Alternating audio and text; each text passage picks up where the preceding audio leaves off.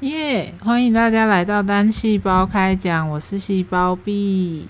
我换了麦克风，算才第二集，但是因为我前两次录都觉得自己的收音真的是烂到爆，我就光速下单了一个新的麦克风，因为刚好连了奖金，呵呵。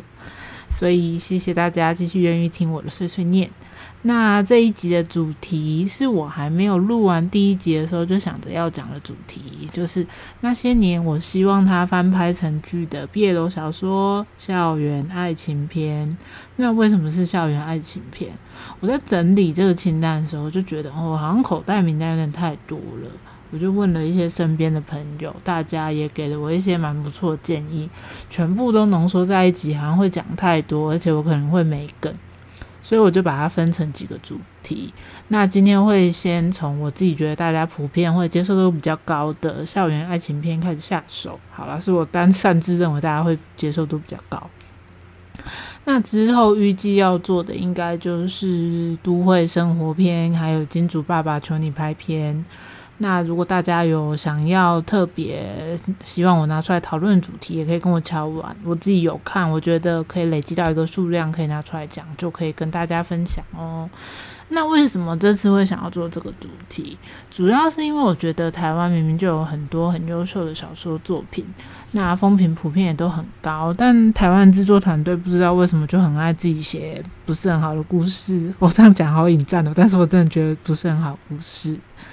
那对于他们希望达到客群来说，我觉得接受度可能就会没有那么高。以我们原本就知道的作品去改编，我觉得那个熟悉度会更高，接受度也会更广。这个时候就要拿国外的月亮来说嘴了。日本这个大国就不用多说了，最近上映的《爱在末路之境》啊，还有之前明的在开车那个情色小说家。都是日本知名漫画改编的。那就算不提日本，近几年因为毕业楼剧而声势大涨的泰国的一年生啊，因为我们天生一对啊，还有最近在热播的《你是我的氧气》，都是小说改编的。我觉得光是小说改编这件事情，至少就可以保障最基本的粉丝基数吧。台湾人就这么一点点啊，在这个那么一点点当中，你想要达到族群，你就是那一点点中的一点点。为什么不去把握这部分本来就一定会是你客群的人呢？如果不知道想要，嗯，如果不知道要翻拍哪些，其实有心就去 CWT 绕一圈，看哪几本比较多人在买啊。啊，这样讲好了，你光看封面，我觉得封面漂亮，通常都不会太有问题。好了，我就是非常外貌协会，但是我也因为漂亮封面，也买到不错的本。然后这只，哎，这也是我之后可以讨论一个主题。那些年因为封面而误入歧途的本，我觉得蛮好的。因为我觉得 CWT 算是一个很指标性的场合，大家会去那边，一定就是有它的目标性所在。那我觉得它还是比较基础的认识的管道。但是如果真的人太多，你不知道该怎么办。你就上铺浪搜寻一下回应数比较多的那几本，你就买通贩就对了。这样不是也很简单吗？不小心踩雷，你就当做投资啊。而且基本上回应数会很多，摊位上卖的很好，就是读者真的很喜欢。不管你事前有没有看过，我觉得这样子的作品都很值得有心想要拍 BL 剧的制作团队拿回去做功课。那因为这次想要讨论这个主题啊，我就想说尽可能把我，呃，这次想要讨论清单都全部重新看过一次。我是真的真的很努力，把自己从追星的深渊中拉出来。我真的关掉了所有可以看影片的平台，打开我书柜里的书，一本一本把它看完。那这边也还是想要先打一下预防针。因为我只是想要拿时把时间拿来多看一点臭，不是很想吵架。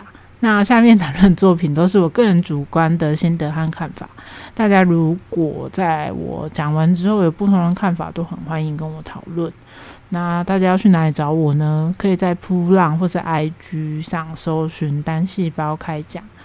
但如果你是有用 Apple Podcast 的人，可以在 Apple Podcast 上给我一点五颗小星星吗？顺便跟我互动一下，拜托拜托。这一次，因为要讨论这个主题。我还回去翻了一下这几本小说出版年份，发现我看小说好像中间有一个很大断层。我这次挑出来的这几本小说，好几本都是二零零九年、一零年那阵子的作品，说起来已经十年嘞，超可怕的。最可怕的是，十年后我从书柜拿出这些作品的时候，阅读的感受会不一样。诶，这好像也不是可怕的事，这好像是很正常的事情。但是如果你原本没有看过这几部作品，是因为我的介绍才去找来看的话。我觉得想要先跟大家说，十年前的题材啊、用字遣词啊，和现在都有非常大的变化。观看时的心得跟感想也会不太一样。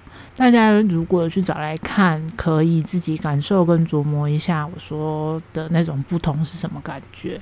那资讯栏上我都有附上合法可以看到的管道，或者是电子书的连接，大家都可以去支持一下努力产粮作者哦。那下面介绍顺序没有什么喜好之分，主要是我想到就讲哦，然后一定会爆雷，因为要讨论这个不可能不爆雷，所以如果你很介意的话，记得先去看过再来跟我一起嗨好吗？那首先先来介绍我们第一部想要介绍的作品，作者是鹿，他现在已经改名叫做黄思密，是他的默默。当初要做校园爱情这个主题的时候，《默默》应该是我第一本浮现在脑中的作品了。我觉得它是很经典、很王王道的题材，就是有一起骑脚踏车回家啊，放学后在学校弹吉他啊，两个年轻的小男生中间有一个没有捅破的窗户纸，那个窗户纸撕开之后，又必须面对一些现实的压力。他们介于快要成年。但是又还没成年，十六七岁，他们对于自己的未来啊，对于性向啊，会有一些迷惘。那又包含了一点要长大的时候，发现啊，大人其实不一定有解决问题的能力的那种，说是失望吗，或者是彷徨？十年前我其实也是差不多这个年纪，所以在看这部作品的时候是非常会有共感的。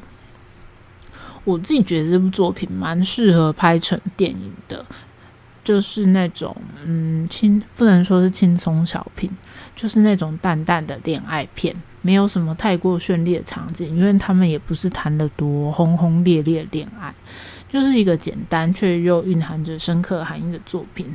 然后在大荧幕上挥洒青春的汗水，那很冲撞，就是两个人一起骑脚踏车，然后勒残，就是对对方很不爽，可是又看着对方大笑。我自己是没有谈过这种青春校园恋爱，但是看小男生谈，我就很开心的，真的幸福的快要死掉。所以如果可以看到会动的，一定会更幸福。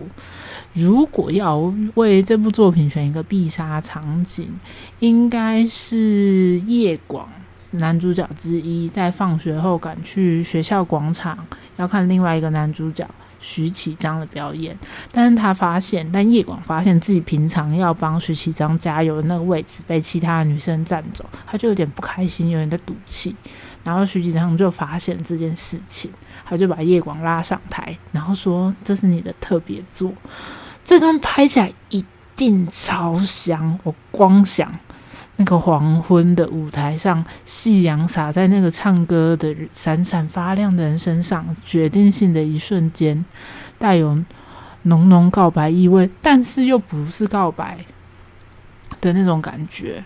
我觉得不止夜光买单，我光我这个画面，我就可以冲这个画面五刷了吧？我觉得这个片段呢，如果真的拍出来，一定会被剪成预告啊，然后。在做成精华片段宣传呐，每一次上节目宣传前，这个片段都要再播一次啊。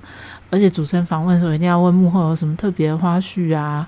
哦，光想我就觉得可以做很多事情了。制作公司，拜托你们快拍好吗？但是真的要拍这部作品的话，还有一些歌曲的版权需要搞定，因为这部作品主要也是围绕着五月天很经典的几首歌。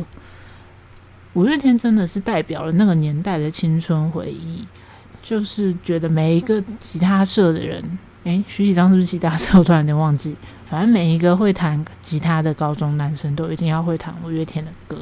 然后他在台上问你后啊后，你当然是后啊。然后我顺便说一下我发现的惊人惊人事实：五月天收入好不好的那张《人生海海》专辑，竟然是二零零一年发行的，真的非常久，竟然要二十年，害我最近一直疯狂听五月天的歌。好。那接下来我们要来介绍第二部跟第三部，这两部我想要拿出来一起讲，是因为我觉得这两部作品都非常适合拍成情境喜剧。哦，好难发音，我再说一次，情境喜剧。但他们其实又有一点点不同之处，不过重点是都非常有趣，非常幽默。我拿出来重看的时候，其实这两部作品的篇幅都比较长。一个有两两本加一本番外，然后一个有三本，好像也有一本番外，但我番外突然找不到。基本上就是前进喜剧，就是几个中心人物，他们之间的人物关系呀，发生在他们之间的事情交织出的超级有趣的内容。可是背后又蕴含了一些人生的道理啊，不会让你在无脑放松的同时，又真的什么都没有获得。我自己是这样解读啦。然后我觉得很是很好素材，真的很推荐大家，因为台湾也很少情境喜剧，推荐各大制作公司真的可以来做哦。好，首先是无为，或者是改成他 Q 子的阿干系列，不是在骂脏话，是主角的名字里面真的有一个干字。那内容是由阿干和他快乐的小伙伴在校园里面发生的各种趣事，我觉得很适合拍成像是宅男行不行那种类型的。大家应该有看过，没有看过就可以去找来看，我觉得很好笑。几个高中好友，然后还有家长老师，哦，师生恋真的很香，围绕着校园发展的校园故事，搞笑的笑。同样是高中背景，相对于刚刚说的默默而言，这部作品更加的轻松愉快。我觉得必须要提到的一个人物，不是阿敢，也不是阿敢另一半，而是有个经典人物，他叫做雷公。就是打雷的那个雷公，事隔多年，我重看这部作品，还是会因为雷公关于各种成语的笑话而笑到不能自己，很难用我的嘴巴说出来有多好笑。我等下会举例一个给大家听，但是我觉得讲就没那么好笑。但是就是那个创意放在现今二零二零年，我还是很想为作者起立鼓掌，真的太有趣了。如果这部作品真的拍成剧，网络上 YouTube 上一定会充满的那种。那些年，雷公说出的经典语录之类的剪辑片段，好，我来讲一个给你们笑一下。如果你们觉得不好笑，真的就是我讲不好。好了，我来喽。你们知道什么是长翅膀的军人容易挺立吗？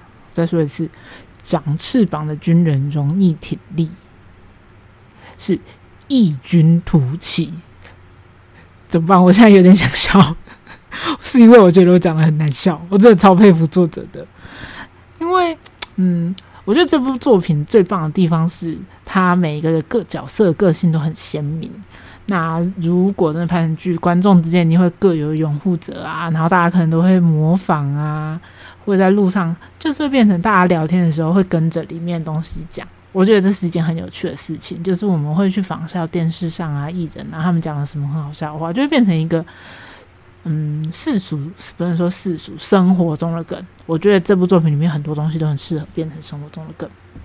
好，那另外一部想要拿出来一起讲的是，我觉得有点类似，但是其实，嗯，随着故事的发展会渐渐不太一样的作品，就是黑蛋白的戏班。当初看的时候会觉得，嗯，还好我没有去念中文系。嗯，这部作品说是校园爱情，但又不是小男生在谈恋爱。而是发生在校园里面的爱情故事，有教授和助教啊，助教和新生啊，教授呃年轻的时候发生的事啊，教授的一些黑历史啊，各种可能在校园里面发生的爱情故事。好，我们试想一个情节：今天如果你是一个中文系的新生，加上你是一个会在 CWT 出本的。文手不小心把你的新刊内容误当成报告交给教授，事情会有多崩溃？重点是你的新刊的主角就是你的教授跟你的助教，这就是我觉得就是一个非常棒的开头，就是会让人忍不住想要继续知道这个故事接下来会怎么发展。那也是很很适合放在比如说广告前啊，或是第一集的最后。我觉得作者把每一个断点都断的非常好，会让想说：天哪，怎么会这样？那接下来到底会发生什么事情？这些东西我觉得他描写都非常好，也都很适合去放在呃影像上。大家不知道最近有一部很红公式的剧，叫做《我的婆婆哪有这么可爱》。我觉得它有点适合拍成这样的剧。它有一点点八点档感觉吗？但是其实它又不单单是那种很傻狗血剧情，是用很有趣的题材吸引观众进来。但是除了要娱乐观众之外，还有一些议题的探讨。戏班是一个嗯时间轴拉的很长，不是整个故事的时间轴，是作者的写作的时间轴。他其实写了蛮久的，我记得前前后后三本就差不多三年吧。那为了要有更多有趣的故事，因为如果只是固定几个角色，他们一定需要有背后的故事。那每个人物背后的故事会慢慢被揭开。那有刚刚提到的教授过往，会有一些遗憾。可是当你真要觉得，嗯，这剧情好像有一点点洒狗血的时候，又来一个让你措手不及的元素，会让人对这部作品就是充满兴趣，会愿意继续看下去。但戏班人物相对而言人数更多了一点，那每个角色会让人笑出来的地方也不太一样。一来一往的对话间蕴含的资讯量和笑点都比较多。他的笑点我觉得比较适合细细品味，他不是你当下就会捧腹大笑的那种类型，而是上来刚才想了一下，哎，蓝教授刚刚说了什么？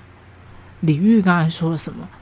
然后就觉得天哪，他们这个对话真的太天才了，就会觉得嗯，我记得作者好像有说过，嗯，我的故事不会让你失望。我是认真的觉得这个作者很厉害。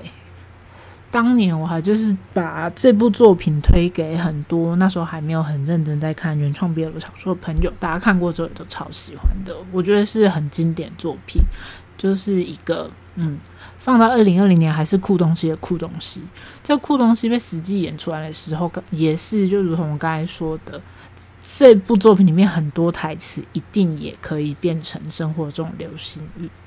这两部作品，那个阿干跟戏班。这两部作品都比较着重在对话和人物之间的火花。谈恋爱固然很重要啦，就是别的作品我们就是看小男生谈恋爱啊，不一定小男生，男人跟男人谈恋爱，男生跟男生谈恋爱。但人跟人之间的互动跟反应，我觉得才是最有趣的。他们都是比较属于一个事件一个事件的写作方式。那每个事件中间有些相连性，就是每天要花三十分钟看，我觉得很 OK，而且。很日常，很能拿来配饭，而且不会有那种舍不得暂停。因为有时候追剧，我自己会舍不得暂停，我就会很挑，我真的很有空的时候看。可是这两部作品就比较不会，就是你随时都可以暂停。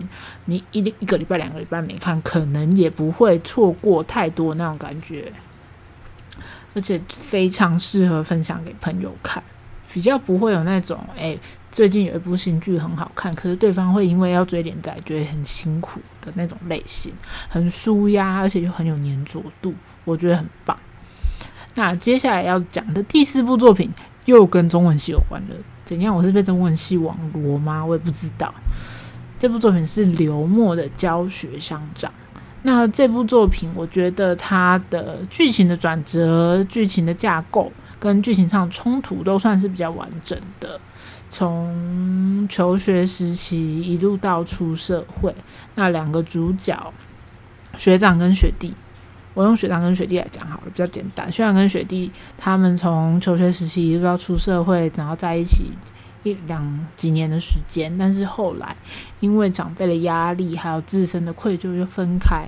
分开之后，意识到错误，心境有所改变之后，因缘际会重逢。对我来说，比较像是一个笑中带泪的作品，可以看到爱情里面各种面相。而且，呃，讲的这几部作品刚好都是十，差不多十年前左右。那个时候社会风气，我刚才有提到，跟现在不太一样。那对于两个男生或是两个同性交往之间，这就是观念会比较保守、比较传统，所以写起来会更深刻。那现在反而比较少会看到这个类型的作品，因为大家就会写，就是说哦，已经可以合法结婚了，那大家就会直接就是直接就去结婚这样子的感觉。那我觉得教学上长很适合拿来拍，就是我刚刚说的每个礼拜都要认真追到连续剧，我觉得超适合。前面出狱的时候，就是会有很多一点点的撒糖互动啊，就是会让人开小花开爆，会。一直重看，你想说天哪，这两个也太甜，会想要撕枕头的那种。大家看剧的时候会想要捶枕头，或者是捶抱枕，或者是撕枕头吗？我超会的，就是会很紧张。我也不知道我在紧张什么，根本就跟我一点屁关系都没有。就是那种无法用言语形容情绪，但是很好，很香。天哪，再给我多一点。有时候看这种连续剧，就会觉得天哪！你们两个赶快在一起好不好？我最近在追那个《你是我氧气》，他们两个就是一直没有在一起，然后再给我耍流氓那至于什么时候在一起，我就先不爆雷。他们前面就是一直没有在一起，但是一直给我放闪，我觉得很气。好，我们再回来教训乡长，刚才不是已经扯远了。希望他们赶快在一起，可是赶快在一起的时候，粉丝看就觉得啊，你们太快在一起了，是不是要结束？连续剧不都这样吗？就是两个人明互相好感，两个人就是都知道，可是就是不会在一起。对，一定要到最后，好不好？毕竟没有天天在过年的，中间一定要发点发生一些什么事情，那种重逢或果实，还有重逢后一定会干一炮，对不对？那一炮才会特别的深刻，好吗？那我觉得连续剧很就是每个礼拜播完之后，属于那种片头曲、片尾曲、片尾曲响起的时候，我就想说，嗯，结束了，我是谁？我在哪？怎么结束的那种感觉？一个小时的剧太短，一个礼拜等待期又太长。我是观众，对我是观众，没错，我一定会一直重刷。而且真的很感谢现在就是那个 OTP 时代，我自己追剧呀，如果是我很喜欢的，我首播会看一次。那播完的时候，我会在睡前再挑几个我觉得刚刚很好看，没有想要细细品味、观察一下不同面向的片段，再重看一次。然后平常想要放空的时候，又会在，或是不知道看什么时候，会再打开跳，就是可能快转看啊，跳着看。然后会在播下一集之前再看一次上礼拜的，前前后后我应该至少那一集我应该至少五次的点阅吧。而且有的人也不能说有的人，就是每个观众的习惯不同，有的人就是会一直重看呐，就是刷点阅率也很开心。所以我觉得就是拍 BL 剧很就是很吃粉丝嘛，那拿这些东西来拍不是很好吗？干爹，你们为什么还不拍？而且我觉得拍连续剧好，拍任何剧，业配产品要慎选。真的有关联的东西才会刺激买气。不知道我在说什么，人可以去听我的第一集。阿姨花钱的要件很简单，CP 有同框有爱爱，我就付钱，好不好？我的要求很简单，他们同框，他们爱爱，我就付钱。OK，希望大家可以让我都拿着我的新台币，没有关系，都拿着我的新台币。好，校园爱情片想要介绍的最后一部作品啊，题材上来说，它比较不是一般的爱情故事，本质上来说还是一爱情故事哦。我在讲什么？好，作者说了，他自己在他那个介绍，他就写这是一个移情别恋的故事，不是换工，而是单纯的移情别恋。我觉得他就是那种你很有可能从你的朋友身上听到的故事。然后就说：“哎，我有一个朋友啊，她明明就有男的男朋友，可是他最近跟那个谁谁谁很好，哎，就是这就是这样的故事，好不好？就是这样的故事，就是哪一天就发现，哦，我不爱了，哦，我爱上别人了，可是没有肉体的出轨，比较像是精神上出轨，但是又有点不精确。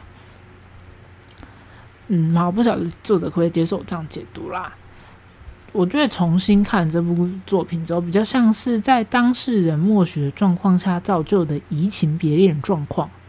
好，讲这么多，我还没说是什么作品。要介绍的就是 TechScan 的《坐在清华看星星》，希望我没有念错作者的名字。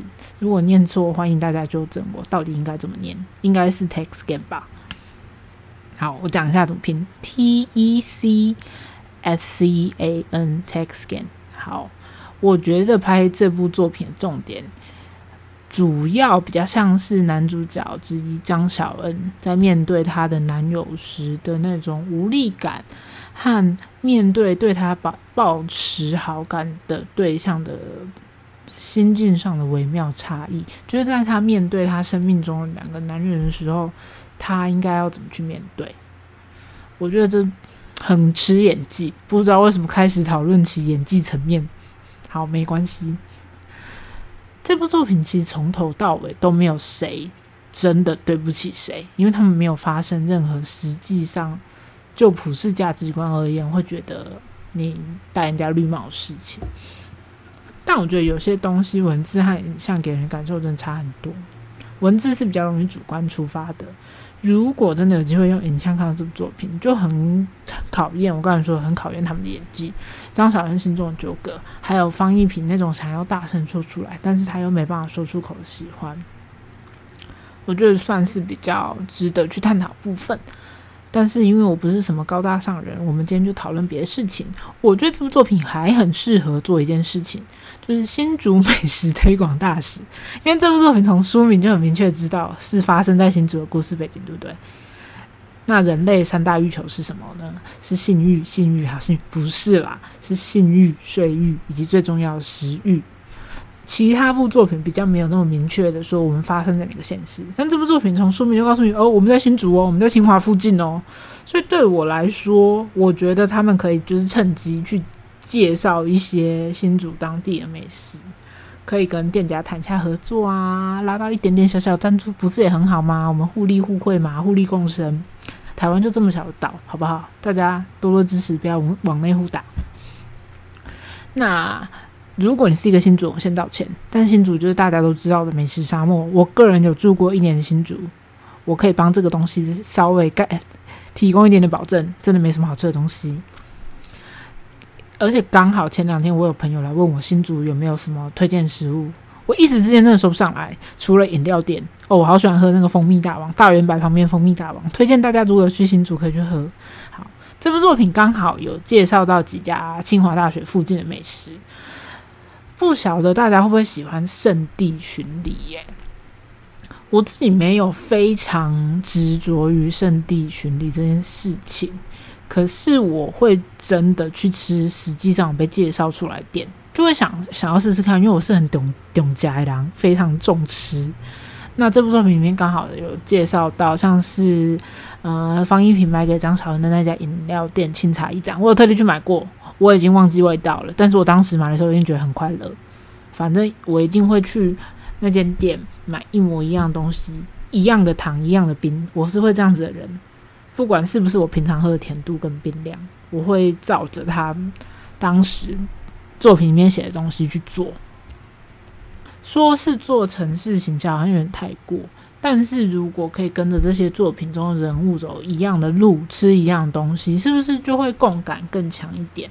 而且就是还可以办一些，比如说活动啊，就是可以跟那个饮料店一起办活动，比如说你集满几杯啊，就会换什么周边赠品啊，这种很欠周、很不、很对不起外线市的粉丝，但是我觉得很 OK 的活动。我每次都会骂，但是我觉得没关系，你们就做，没拿到就是没拿到，好不好？或是说，我觉得很适合拍幕后花絮，就是大家实际在。新竹这个美食沙漠，吃这些不知道该不该被称之为美食东西的真实反应，还蛮有趣的吧？就是，嗯，对，大家去吃新煮的东西，就会知道我在说什么。我不会说真的是没有能吃的东西，但是有时候就是会觉得，嗯，新主人到底为什么可以平均值都拉得很好，就是平均都没有很好吃，真的很妙诶。好啦，那以上就是这次介绍的五部作品。不晓得大家是不是跟我一样想看这些作品被翻拍成剧？虽然只是讲讲而已，可是光是想象这件事情，我就充满了期待。我在思考这些内容的时候，一直觉得我的人生置业应该是要中乐透，然后去投资某个制作公司，让他们拍一部我想看剧，还是我应该来搞个募资专案？你们有想要投钱吗？我不会骗钱的，我会真的去投资。好啦，说说而已。但是我很希望我哪一天可以找吴康仁来拍哦，只是因为我很喜欢他而已。这集大概就到这边。那如果大家对于校园爱情题材有什么推荐作品啊，或者希望他翻拍的，也都可以拿出来一起讨论哦。我很希望可以听到大家讨论，拜托拜托。那今天也谢谢你听到这边。那就想要最后分享一件事情，我最近看了镊子舞台剧，饰演阿青的演员张耀仁，我觉得他很可爱。我只是想说这个，啵啵。